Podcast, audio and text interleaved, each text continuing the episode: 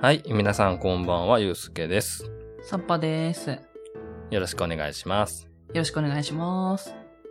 えー藤子不二雄の夢カメラシリーズお届けしております。はい。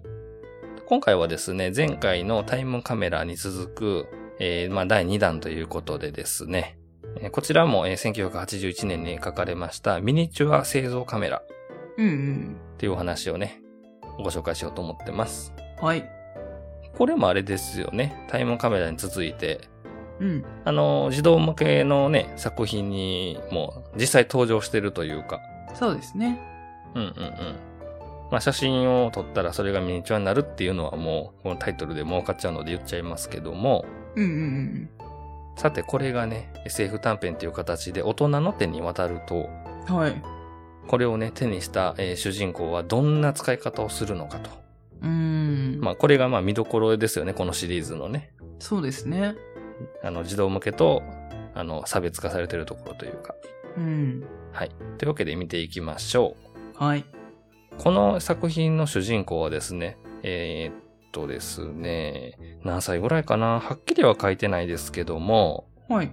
セリフの中に、えーっと、これから隠居すると言ってますね。ほー。なるほど。うんで、働き詰めの50年だったと。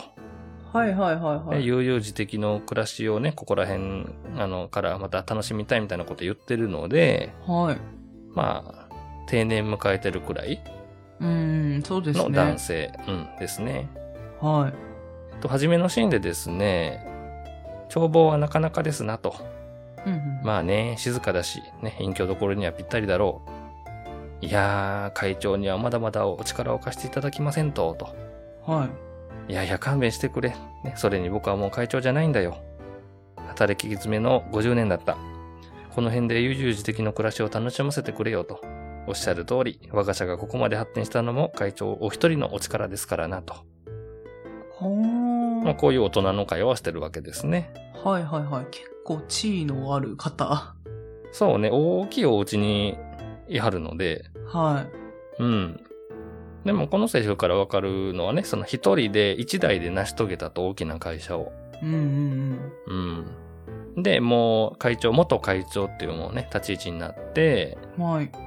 まあ本当に隠居ですよね。あのー定年迎えて退職されてと。うんで、えっと、ここに来てるもう一人の人っていうのが、いわゆる後継者みたいです。うん。はねー。なるほどな。幸い後継者には恵まれていると。君たちに任しておけば安心だよ。いや、恐れ入りますみたいな感じで言ってるわけですね。はいはいはいはうい。んまあ一線を退いて、これから、まあ、まあこれから第二の人生じゃないけど、はい。もう楽しんでいこうと。うん。そういうところにいるのが今回の主人公のおじさんです。うん。で、モンピのシーンで別れるわけですよ。何かございましたら、えーご遠慮なくお申し付けくださいねと。いや、ありがとう、ありがとうということで、はい。こう、帰っていくんですが、うん。そこにですね、立ってます。彼が。あら。あのー、風呂敷包みを抱えてですね、はい。タキシード姿の うん。ヨドバシですね。はい。で、こう、なんやろ、こう、家を見てるんですよ。離れたところで。ほんで、はいしはいはばいらくしてから、こう、訪ねてくると。まあ、セールスマンですよね、本当にこの人。あー、なるほど、なるほど。まあ、お金持ってそうだな、じゃないけどさ。はい。うん。で、主人公がこう、部屋でくつろいでるとね、はい。 玄関の方からね、あまあ、えっと、まあ、なんていうのお手伝いさんじゃないけど、お家にいる人が、いりませんたら、と。押し売りお断りよ。しつこいと警察呼ぶからって、なんかこう、ごちゃごちゃしてるわけですね、玄関の方で。うんうんうん。うん。で、気になって主人公が見に行きますとですね、はい。あの、ちょっと、こんなとこで寝られちゃ困るのよって言って、ヨドバシが玄関で寝、寝てるんです。寝てるの はい。んで、あの、あの、腹が、腹が減ってと、うん。これを売らないとご飯食べられないって言ってるわけですね。おー、だいぶ強行手段にですね。んで、でこれがどうなんだろうな。なんか多分この必死さを見てると、あの、実際にお金なさそうな感じするんですけどね。はい。で、主人公も気になってさ、あの、君何を売りたいんだねと聞いてくるわけです。はあはあはあはいやいや、旦那様、押し売りなんかに取り当てちゃキリがございませんよと。あ。う。うんん。あの、止めるんですけど、この人は、いやもういいよと、どうせ暇なんだから話ぐらい聞くよと。うん。まあ、大人の余裕で聞いてくれるわけです。はい。で、えっと、ヨドバシを、まあ、お家にあげてと。うん。で、そこで、えっと、ミニチュア製造カメラというのをね、おすすめしてくるわけですね。うんうんで立体カメラのようなものかねっていうふうに聞くんですが、まあ、強いて言えば、実体カメラとでも呼びますかと説明をします。うん。ほう。はい。ここから、えっと、ヨドバシのセリフです。あなた方にもわかるように原理を簡単に言いますと、これは可視光線だけでなく、透過力の強い宇宙線も利用して、乱反射や屈折光にも感じて、要するに被写体を立体的にキャッチするわけですと。うん。のみならず、被写体の組織を解析し、素粒子レベルから再構成して、実物そのままの精密なスケールモデルを、えー再現しますと。うん。うん。あなたはカメラのセールスマンってまあ聞くわけですね。うんうんそうです。商売っ気を忘れず、旅行にも商品見本を持ってきたのが不幸中の幸いでと。こうやって売り食いでしのいでありますと。あの、団体旅行ではぐれたな、前回のお話でね。うん。はい。ヨドバシですけども、あの、食いぶちを稼ぐために商売をしてるわけです。なんとか、現代で。ううんん。うんで、えっと、値段を聞くんですけど、はい。 1億円って言うんです。 ほう。い、いらん、帰れ、と。はい。いや、1000万円でいいと。いや、100万円。いや、10万円、1万円でいいです。っていう感じで、どんどんもう食い下がるわけですね、この人はね。 はい。だから多分もうね、価値がもうわかんないんですね、この人。未来から来てるのでね。はいはいはい。そうおですよね。金の価値がね。そうそうそう。でも、あのー、めっちゃ断ってるんやけど、こう泣きながらこう足にこうすがりついたりとかして。 うん。で、そんな中ですね、お嬢様がお見えですってさっきのあのー、お手伝いさんはい。がこう呼んできてと。うんなんで、もう、あの、娘さん来ちゃったからさ、じゃあもうこの人に10万円払ってあげなさいって言っても追い払うわけですね。 うん。おん。ヨドバシをね。うん。はいはいはいはい。まあ10万円ゲットですよ。よかったね。うん、よかったね。はい。で、おじいちゃんってその、娘さんもさ、あの子供連れてきて、うん。まあ、娘と孫でこう遊びに来てくれたと。うんうんで、割とこの娘さんも、このキャラクター的にはちょっとなんやろ、いい服着てて、いいアクセサリーつけててみたいな感じで、うん。はい。まあ、いわゆるなんか令嬢っぽい感じはするんですけど、はいはいはいはうい。ん。で、嫌だな、パパ、顔つきが変わっちゃったわよ、と。締まりがなくなってぽやーっとして、と。 まあ、きっとね、会長さんやってる頃はもうね、こう、ドシンと構えてはったんでしょう、この人もね。 うん。で、まあ、あの、この娘さん曰くですね、暇を持て余して、がっくり来てないかと、心配してるのよと。うんうんうん。パパって何にも仕事以外趣味がなかったんだからと。うん。うん。で、割とこのあたり、こう、あっけらかんとしてるなと思うんですけども、この娘さん続けます。はい。おめかけさん作っておけばよかったのにと。ほう。おめかけさんって、まあ言ったらね、この婚姻関係にないパートナーですよね。はいはいはいはい。再婚しなさいよ。ね、遺産の分け前がなくなるなんてケチなこと言わないからさ、と。おー。そうだ、この次までに誰かいい人探してきてあげるわと、いらんお世話だみたいな感じで 追い払うわけですけどね。うん。 まあ、だだから、あのーね、奥さんは亡くなってるんですね、この会話からわかるように。うで娘さんとお孫さんはいるみたいな。ら、 うんうんで、もうね、あいつ言いたい放題抜かしてと、まあ、ぼやいてると。うんうん。ただ、まあ、無趣味人間って言われたらその通りだなと自分のことを顧みるわけですね。うん。はい。帰った後にね、娘が。うんうん。で、ふと、えー先ほどね、あのー、ヨドバシから買い取った、10万円で買い取ったね、カメラに目が行くわけです。はい。で、なんとなしにこの、眺めのいい丘に、まあ、登ってですね、うん。こう、風景写真を撮ろうとするわけです。うんうんうんで、あるお家に、まあ、見下ろしてね、住宅街のあるお家に向けて、この、シャッターを切るとですね、まあ、同じく、え前回のタイムカメラと同じく、その場で写真が出てきてね、ポラロイド式で。うん。はい。なんだこれ、どこがミニチュアだと言うんだと言いながら、こう、ぼやいてると、 はい。こう写真に写った、えー、お家が、こう、時間とともに、こう、むくむくと起き上がってくるわけですよ。おー。うんうん。で、本当にこのミニチュアのお家になると。うんうんうんわあ、これはこれは、隅から隅まで驚くべき成功さだと。うん。ファインダーの中央に来た建造物だけを写し取って他は切り捨ててあるらしい。驚くべき技術だなと。うん。はいはいはいはうん。なんか真ん中に写したお家だけが出てきて、周りの風景は、あの、自動的にね、除外してあったりとか、い。うんうんうん。あとは木とか、えっと、人間とか、その生物、生きてるものは映らない。うん。うん。で、あの、通りがかった車をね、カシャって撮ってね、これはミニカーのコレクターが見たらよだれを垂らすだろうなとか、ちょっと楽しくなってるわけですね。はいはいはいはうん。さすがにまあ、これ未来の技術ですよね。さっきちょっと難しい説明をしてましたけど、い。うん、そうですね。宇宙船がどうとかね。うん。うん。やっぱりこの現代の、えー技術では、こうう、ん実現し得ないような、夢のようなカメラなわけですね。ヨドバシが持ってるのはね。うんうんで、ミニチュアいくつか、まあ、撮影して、お家に持って帰ってと。うん。うん。で、まあ、これみんな旦那さんがお作りになったんですかって、まあ、お手伝いさんもすごいよ喜んでるというか、びっくりしててさ。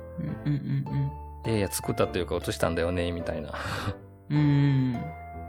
で、それを見て、えっと、彼はですね、思い出すなあ子供の頃。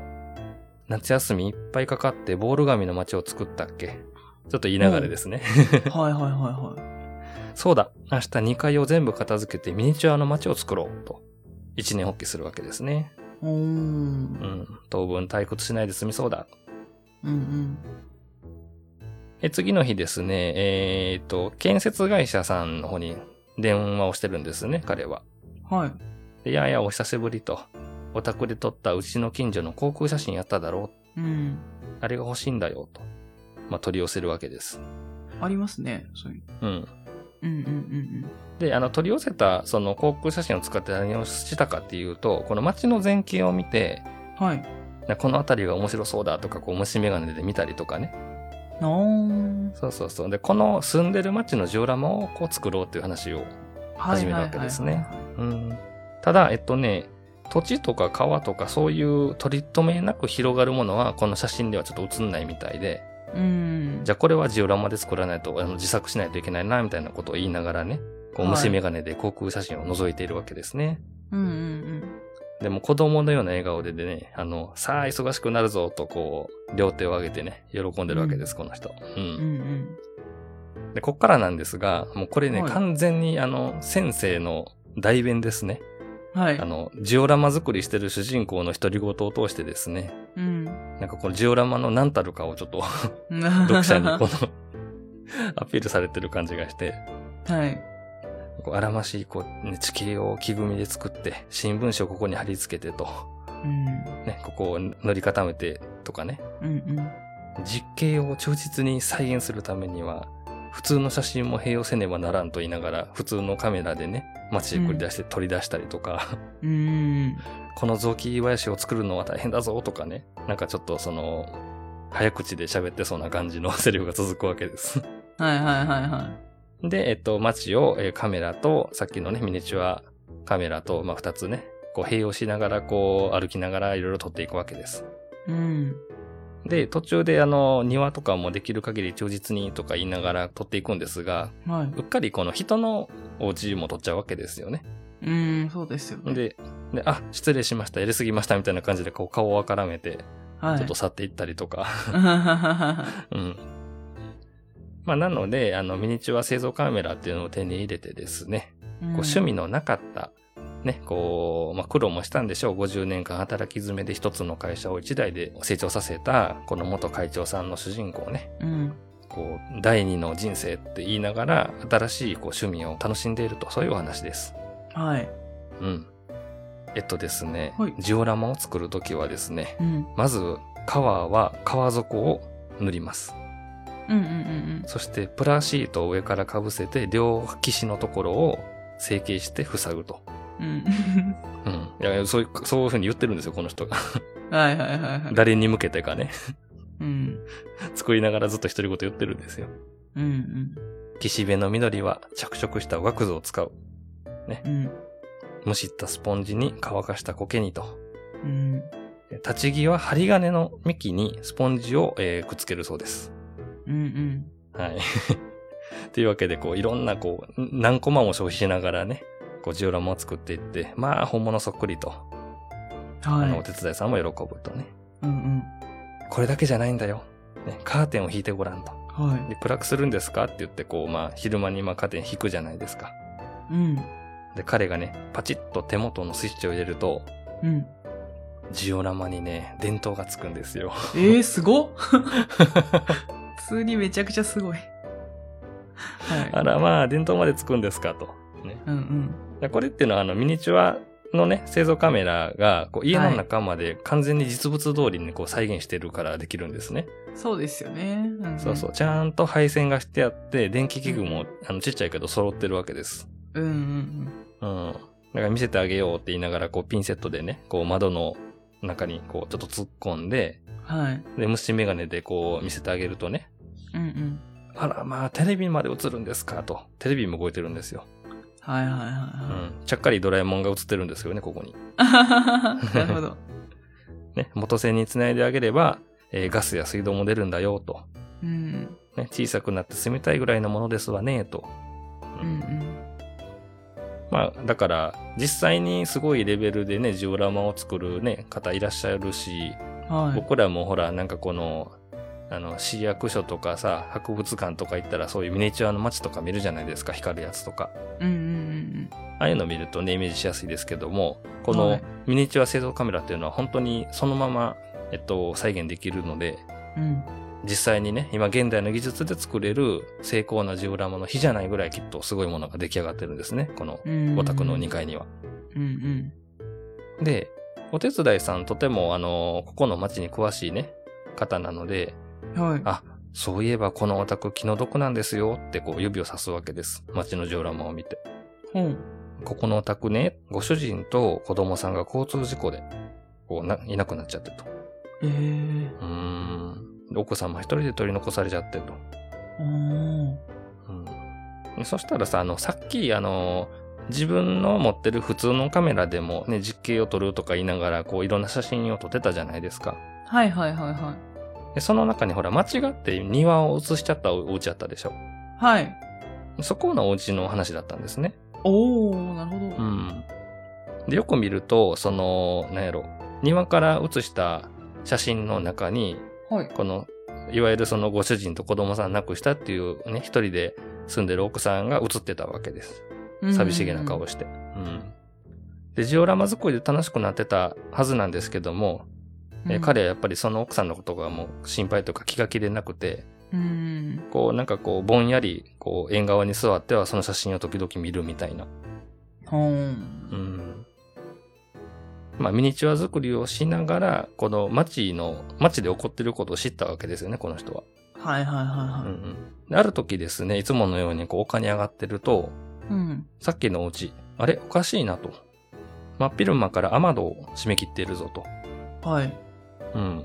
で、気になってミニチュア製造カメラでその、えーお家を映しますと。はい。でそしたら、あの、じじじと出てきて、うんね、今、この瞬間のこの家っていうのが、ミニチュアとして出てくるわけです。撮った瞬間のね、家の状態がね。はい。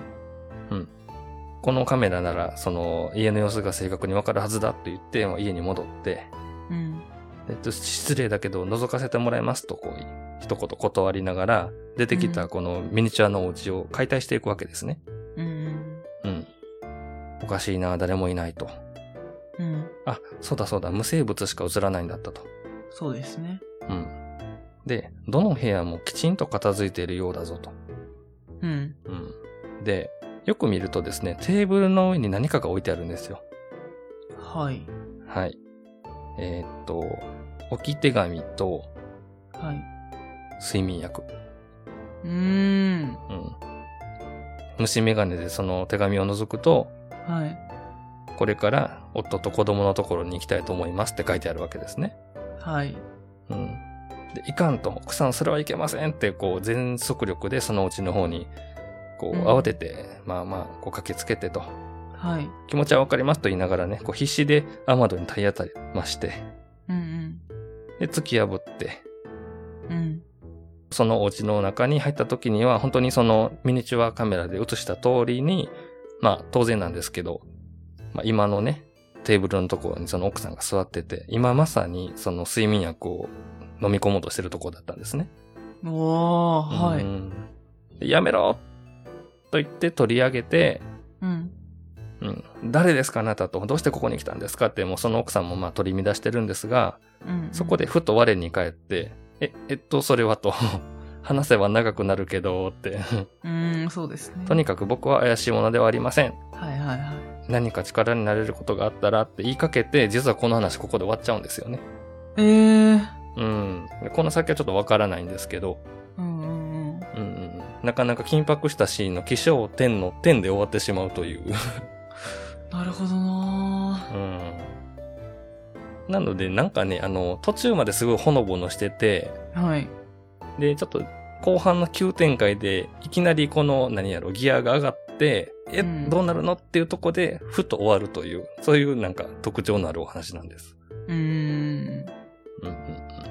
まあ、この主人公はね、あの、この奥さんを救うことはできたんでしょうかと。まあ、多分できてると思うんですけど、うんうんうんうんうん、これがね、突き破る直前で終わってるとちょっとハラハラもんですけども。うん。そうですね。なんかちょっとその、あーこの1話完結っていう SF 短編のはい。特徴からしても、うん。前にもね、こんな話しましたけど、この後の話って存在しないんですよね。うんうんうんこのコマが本当にこのお話の最後なので。うん。はい。っていうあたりの、まあ、限られたページの中でね、掲載しないといけないみたいな事情もあったとは思うんですが、うん。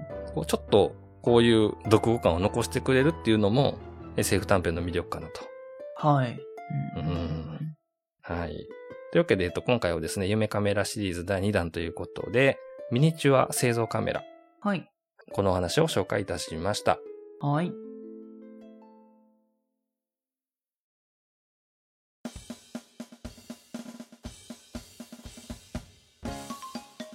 はい、エンディングでございます。はい。ミニチュア製造カメラ。まあ、まさにあのね、ドラえもんの話をした時に、はい。あの、ありましたね、インスタント、あちょっと名前長いから正確に言えないですけど、うんうん。はミいニ。チュア製造カメラね。はい。アニメの第1話とかにも使われたり、うん。のび太の新恐竜でもオマージュされてたりとかした道具ですけども、うんうん。まあ今回大人が手にするっていうことでこんな話になりましたけども、はいかがでしたかね、サッポさん。い。いやー、その、老後うん、の話だって聞いて、うん、うん、うん。おもしかしたらそのジオラマなんじゃないかなーって思っ てちょっと聞いてたところがあったんであジオラマですかそうですねうん、ですよねっていう。ちょっとね思ったところはあったんですけどもう最後の方というかうん、が全然想像ができないこう流れが急に変わるはい、はい、はい、はい。のでまあさすがにあの不穏な空気が察しましたけどもうん、おーなるほ どと思いましたねまあね、大きな多分事件になる前にね、発見できたっていう感じで、あのーうんうんうん最終的には平和に追われてる話かなと思うんですけども、はいまあなんかほのぼの系かなと思うよね、途中見てるとね。いや本当にそうですねうんこれ結構あの藤子先生ねあのはい大人のいわゆる何やろジオラマとかさそうカメラとかさうんいうそのオタクっぽいキャラクターを登場させてはキャラクターに自分の趣味を喋らせるっていうことするんですよ、はいはいはいはうん途中のねなんかこの整形がどうとか顔の作り方はどうとかいうこだわりのシーンとかはまさにそれだなと思うんですけども、い。う。うんん、で今回ほらあの実際にガス管とかも引いてる、ね、ミニチュアが出来上がるから、ね、テレビも見れるし、うねん。水道も使えるよみたいなことあったじゃないですかうんうんうん。あの辺り多分あのなんやろ本当にこういうジオラマ作りとか、ね、カメラで撮影するっていうことがこう趣味のね趣味人としてのこはう先生の、まあ本当にあのあんなこといいなできたらいいなじゃないけどさい。うんうんうんうん。っていう思いがねすごくこう込められてる作品なんじゃないかなと思ってそうですね。うんうんうんでまああの後半とかはななんか僕はそのエスパーマミ的な感じの緊迫感を感じたんですけどねはいはいはいはいはそいうそうそうなんかこう大人のキャラクターやしこう思い詰めてみたいな、うんうんうんうんうんまあ、この辺りは多分そのね山場というかね作ろうと思って多分設けたとこじゃないかなと思いますが、うんうんまあ、今回のねミニチュア製造カメラはそんなに悪用とかはできなさそうな感じはしますよね前回に比べるとね。うーん、そうですね。まあ、まあ、ちょっと難しいかなっていう気はしますね。うんうんうん。どうちょっとね欲しいなって思うところもありますねこう遊びというかうんうんホビー、ホビーのねグッズとしてそうですね。どどうですか1億円ですけどサッパさんいや、お金がないです、そんなに。じゃああの1000万にしておきましょういかや、ないですけど。まあねこの価値がねあの実際のはい未来世界でね、どれぐらいの何やろうグレードなんかっていうのはちょっと気になるところではありますけどもそうですね。まあでも前のね、話で出てきたのが、うんうんうんえー、あれ1000万スタートでしたっけですねと考えると、これの方がすごいという。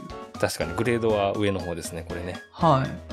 まあ、実際のね僕ちょっとカメラ触ったりしないですけどもねいいカメラすごい高いですからねその何千万ってことはないでしょうけど、そうですね。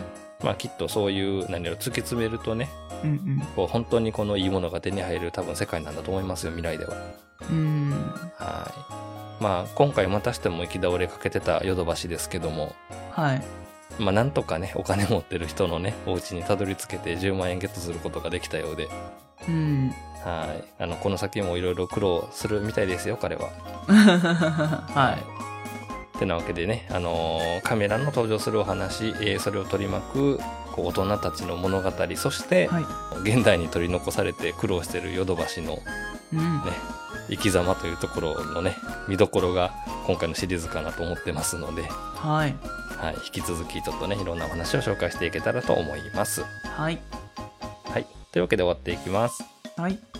少し不思議ないと、この番組では皆様からの感想、反応、藤子不二雄作品への愛等々、えー募集しております。宛先の方、サッパさんよろしくお願いいたします。はい。メールアドレスは fushigi7110.gmail.com。ツイッターのアカウント名は少し不思議ないと。ハッシュタグはハッシュタグ不思議な。不思議はひらがな。なはカタカナで検索してみてください。はい。それから、お名前だけで送っていただけます。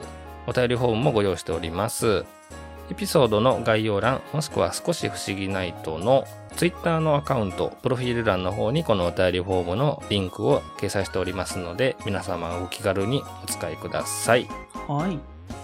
それからですね、2023年3月4日、大阪は難波で行われます、ポッドキャストフリークスというリアルイベントの方に少し不思議ないと参加します。はい。はい、チケットも、えー現在好評発売中ですので、こちらも、えー公式ホームページ、それから公式ツイッターのリンクの方を掲載しておきますので、ぜひチェックしてください。皆さん現地でぜひお会いいたしましょはい。う。というわけで、皆さん次のお話でお会いしましょう。さようなら。またねー。